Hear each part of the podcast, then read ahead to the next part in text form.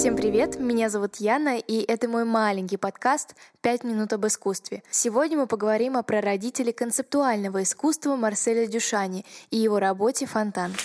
Итак, да, это самый обычный белый писсуар, но именно он изменил ход истории искусства. Вы можете задать абсолютно адекватный вопрос. А зачем нам вообще такое искусство, если писсуар становится предметом восхищения? Давайте вместе разбираться.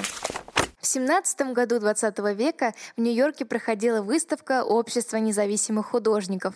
Лишь за минимальные 5 долларов кто угодно мог включить свою работу в эту экспозицию. Так как Марсель Дюшан входил в коллегию Общества независимых художников, он решил анонимно представить вниманию тот самый, угадайте что? Правильно, фонтан. Но все не так уж просто.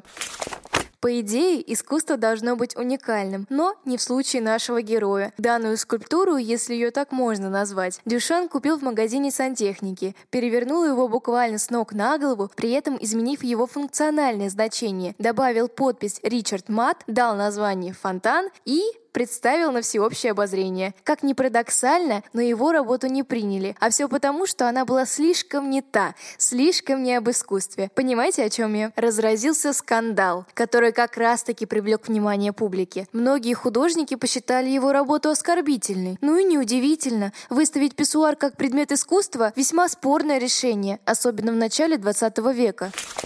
Фонтан называют редимейдом. Это такой предмет, который деятель искусства выбирает, казалось бы, случайно. На что глаз упал, то и будем выставлять. До сих пор ведутся дебаты, а должно ли быть искусство красивым, эстетичным, и все никак не могут прийти к консенсусу. Фонтан Марселя Дюшана – это ирония в мире искусства. Дескать, любой предмет может стать предметом искусства, только преподнесите это в правильном контексте.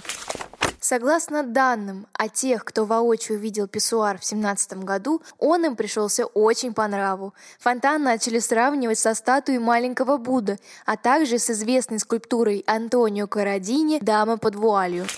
Работа Дюшана представляет собой пример антиискусства. Это именно то направление, которое ломает все традиции, все нормы. Фонтан относит к дада-стилю. Здесь идет отсылка к дадаизму, движению, которое зародилось в 1916 году в маленькой деревне в Швейцарии. В дада-искусстве говорить «да» означает «нет». Его также используют в литературе, кино и музыке.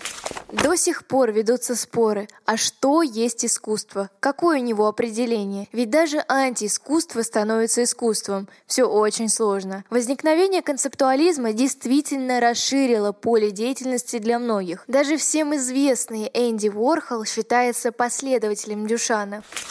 Ну а что же произошло с фонтаном после 17 года и где он сейчас? Подлинную скульптуру потеряли, она исчезла, потому что Дюшан был занят другими проектами. Но в 1964 году художник не растерялся. В винтажном магазине он нашел похожий писсуар, идентично его подписал, перевернул и снова представил публике. Таким образом, Марсель Дюшан показывает, что искусство не обязательно должно быть оригинальным, как обычно предполагают. Распространено мнение, что именно с помощью фонтана наш герой говорит «искусство — это надувательство». На данный момент Копия писсуара находится в Лондоне, в музее Тейт Модерн. Главная заслуга Марселя Дюшана в том, что он поставил под сомнение ранее очевидные вещи. Согласно его теории, искусство не обязательно должно быть сделано руками человека, а идея, концепт это самое главное. Предлагаю ваше свободное время познакомиться с другими, не менее интересными работами Дюшана, такими как «Коробка в чемодане», где Марсель буквально создает переносной музей без стен. А еще на реплике Мона Лизы он нарисовал усы. Также создал сушилку для бутылок из подручных материалов. Обязательно загуглите и посмотрите. Очень неординарная личность был наш Марсель Дюшан. Он прожил длинную и интересную жизнь. Не имел детей, но был женат дважды. Умер в возрасте 81 года в 1968 году. После него в искусстве стало возможно все, а слова художник и живописец перестали быть синонимами. Всем большое спасибо за внимание, а я дальше иду искать нового героя моего подкаста.